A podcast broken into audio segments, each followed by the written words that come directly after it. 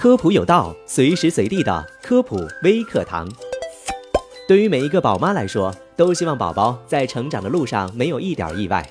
但事实是，宝宝的健康问题总是来得让你没有一丝丝防备。其中一个常见的问题就是新生儿黄疸。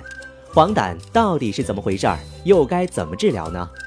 血液里的胆红素升高，从而导致皮肤黏膜，比如眼结膜发黄，这就形成了所谓的黄疸。而人身体里的胆红素是靠肝脏代谢的，当肝脏代谢功能不佳时，就会出现黄疸。因此，部分肝病的患者往往看起来人都很黄。新生儿由于一些原因也会出现胆红素升高的问题，而新生儿的肝脏并未完全发育成熟，肝脏代谢功能低于正常成年人。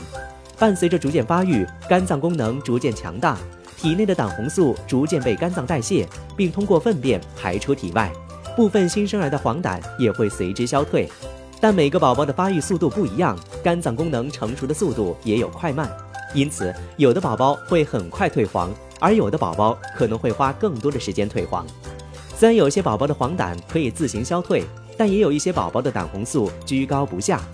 胆红素过高可能会引起新生儿胆红素脑病和黄疸等疾病，因此宝宝出院后也要接受定期的随访。